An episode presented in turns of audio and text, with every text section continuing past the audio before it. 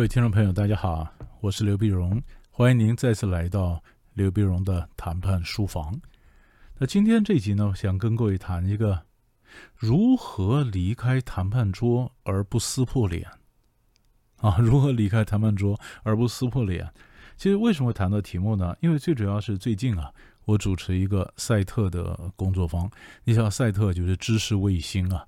就是 Set Knowledge 知识卫星，那知识卫星是一个很棒的一个平台啊。那么你可以 Google 一下知识卫星，因为它它也在卖我的很多课程嘛。就是我的这个风林火山的谈判课程呢，那么在知识卫星的平台上上架。那这个课程里面包括有我的讲课，还有我的 PowerPoint，我的手写的内容啊，都有都有呢。那知识卫星又安排了，呃，买我课程的人呢，可以有几次我们有个工作坊。工作坊呢，大家有兴趣的话就可以提出问题啊。我们这个线上线下结合嘛，我们举行过三次的工作坊啊。所以说，如果你有兴趣的话，你也买赛特的我的课程呢，你下次我在办的时候，你也可以一起来参加我们的工作坊。那这个工作坊呢，在在上次那个同学提了一个问题，这问题这问题是这样讲说：该如何评估谈判是否要终止还是持续？啊，如何评估？那么，若是评估后双方没有共识，或者根本无法满足双方期待的情况下，那停损的时间该设在什么地方？啊，在谈判前呢，还是谈判的中期呢？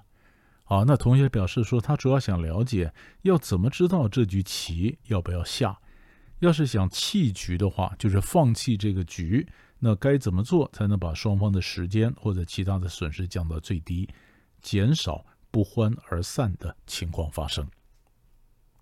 这虽然是同学在工作方提的问题，但是我也说，这其实可能很多人呢，经历都有过这样的疑问啊。那我怎么叫停，或者我怎么离开谈判桌而不撕破脸，对不对啊？那才会不欢不会不欢而散。但是你晓得这个问题里面呢，其实我就是发现同学提的问题里面有几个概念上的问题要澄清啊。首先呢，那同学问说。哎，那么若是评估后双方没有共识，或者根本无法满足双方的期待，这句话有语病，你想吗？双方没有共识，谈判的时候，有的时候我们不是求同哎，我们是求异哎，你想的吗？我们不见得每次都要有共识才能谈判。比如说我们在谈判的时候，我们常讲说抓大放小，对不对？那我以前我也谈过吗？那有人就问说：“抓大放小，那你放出去小的东西，人家为什么要呢？” 其实这个关键就在于我们要的东西不一样嘛。我觉得重要的，他可能觉得不重要，我们才能换嘛。所以你说有没有共识？没共识嘛，没共识才能换呢，对不对？除非我们今天是合伙做生意，我们所谓整合型谈判，哎，那这种就需要共识。我们对前景，我们有共同的期待。那要不然是分配型谈判，我们就是交换。其实共识不是一个充分的或者必要的条件，你非要共识不可，也不是，也不是。这是第一个。那第二呢？同学说，嗯，根本没有办法满足双方的期待。其实期待本来就不可能百分之百满足啊，对不对？我们在谈判的时候，常常也要换牌呀。我上桌前，我想的是什么？然后慢慢的，嗯，上桌后，根据实际的状况，我会调整我的期待，或者重新安排我的优先顺序。所以，期待它不是一个铁板一块，它是会调整的。所以我说，概念上我们必须澄清一下。那然后同学问说：“哎，那如果是这样子，我们停损点放在什么时候呢？在谈判前还是谈判的中期呢？”当然。我就回答了第一点，谈判前，如果谈判前，那就不叫弃局，因为你根本还没有开局，对不对？人呢，其实，在谈判的时候，我们充满了决策。你会发现，其实决策有三个层次。第一个，上不上桌，上不上桌本身，它就是就是一个决策，对不对？上桌或者上桌或者不上桌，它是个决策。第二。要不要接受对方的条件？要不要接受对方的开出来最后条件？就是我不要达成协议，这也是决策。那如果我嗯上桌了，那是我决定不接受他的协现在的协议，那我就问了，咱们要不要继续往下谈？那就是第三层的决策。那你留在桌上呢，还是走呢？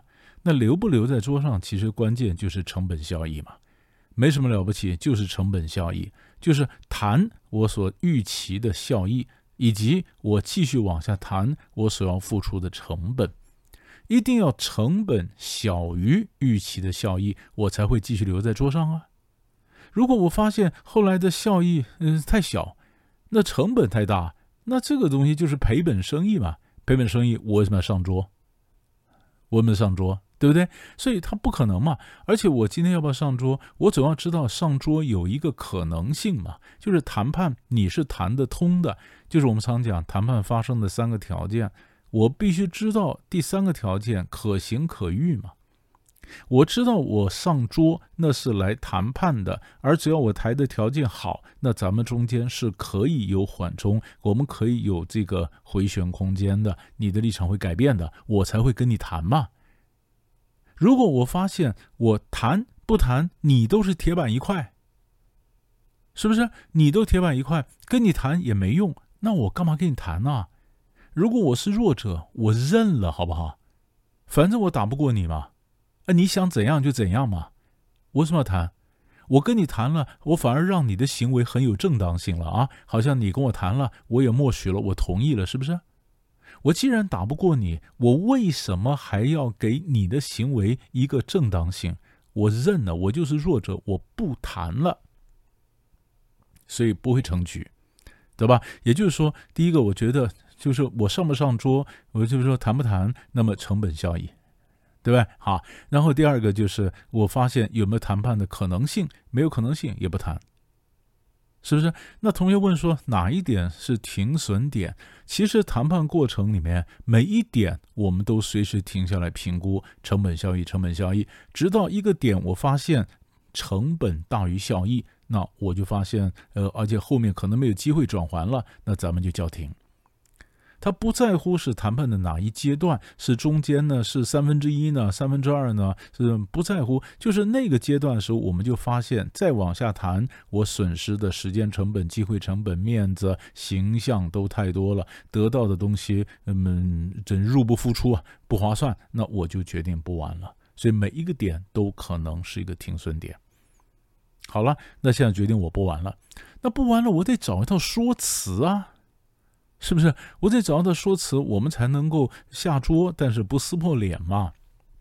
那么，其实我们以前介绍破局时候呢，就讲过这几种错，这种几种这个谈判语言了啊。现在我再带各位复习一下，因为我今天上桌的时候，我可以讲说，呃，你可以跟他讲说，看来我们的立场差距太大啊，这个再谈下去是没有结果，要不然这样的，我们先叫停。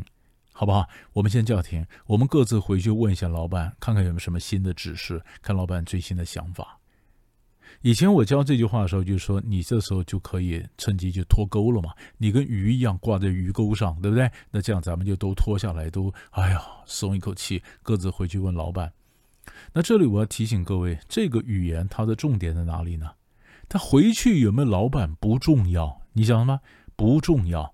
为什么呢？回去老板，我只是让大家有个理由下台嘛。你回去请示一下老板，其实他可能根本没人可请示，他就是最后拍板的人，不重要。替他创造个人出来，你回家请示一下，或者问问你们其他的股东，对不对？我让他有机会可以转。那今天我既然如果决定再往再下去谈，没有什么特别意义了。那如果他有人讲老师，那他如果回去他没回来怎么办呢？没回来就算了，因为我们再往下谈，我们讲过，再往下谈，我们的成本效益不成比例嘛，成本太高嘛。趁机说装个场面话，各自回去问一下老板，到时候没回来就算了嘛，是不是？这是第一种嘛，我们就脱钩了嘛，然后我们就离离开桌子了嘛，但是也没有翻脸，对不对？然后第二呢，有的时候我们先搁置一下。外交谈判有时候这样子，很多时候从时间节，以前我们教过，就搁置一下吧。当年一九七八年，中国大陆跟日本谈中日和平友好条约，谈到和平友好条约时候，当时对于钓鱼台的问题怎么解呢？邓小平就说：“留在下一代吧，留下一代解吧。和平友好条约留在下一代吧，是吧？到现在不急着解嘛，那就那就拖下去了。就我我从这个议题里面跳脱出来，但是并没有翻脸，你知道吧？那我就提醒各位，我们今天在谈判的时候，我们讲说，哎呀，我什么时候呃弃局哈，离开这个桌子？其实再讲的仔细一点呢，有的时候我们不是离开这个桌子，我们是离开这个题目。这个题目在上面缠斗不休，那我们就离开，让下一代来解决，可不可以？是不是？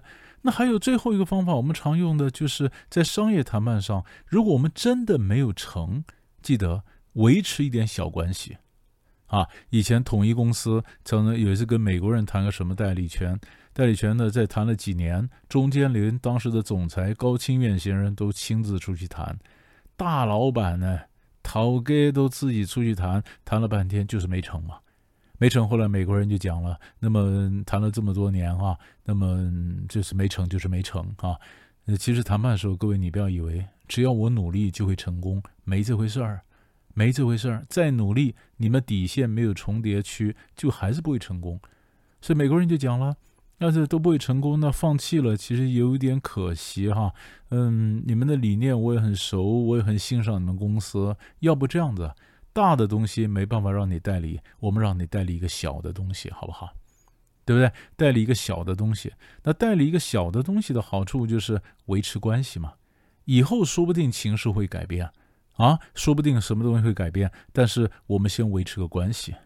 维持关系，说不定将来有更真别的新的东西出来了，我可以让你们代理啊，对不对？所以你不晓得以后什么状况，留一个回旋空间，代理一个小的，这就是我们讲说谈判的时候，我放弃今天这一局，但是我们仍然不会撕破脸，因为我们还有一个小尾巴带着维持关系。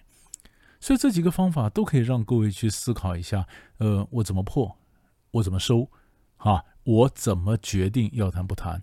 但是最后提醒一点哈，当你发现成本效益或者入不敷出，当你觉得今天不划算的时候啊，你就退。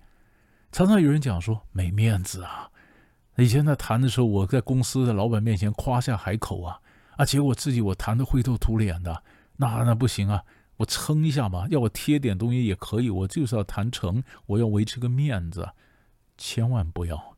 因为当你今天舍不得退，你为了你的面子，结果你赔下去，赔下去东西更多，因为不划算。有的人谈判的时候就是抓准了某一些谈判者，他一旦投入了他的时间、他的面子、他的金钱，做所谓沉没成本，就沉下去的这些成本呢，太多了，太多了，他舍不得退。你被你的沉没成本所绑住了，然后你不敢退，不敢退，那结果到头来你亏得更大。所以该断则断，该停则停，该离开桌则离开桌，只是教你如何离得非常的优雅，这很重要。想想有什么问题，我们再说。我们下一集书房再见。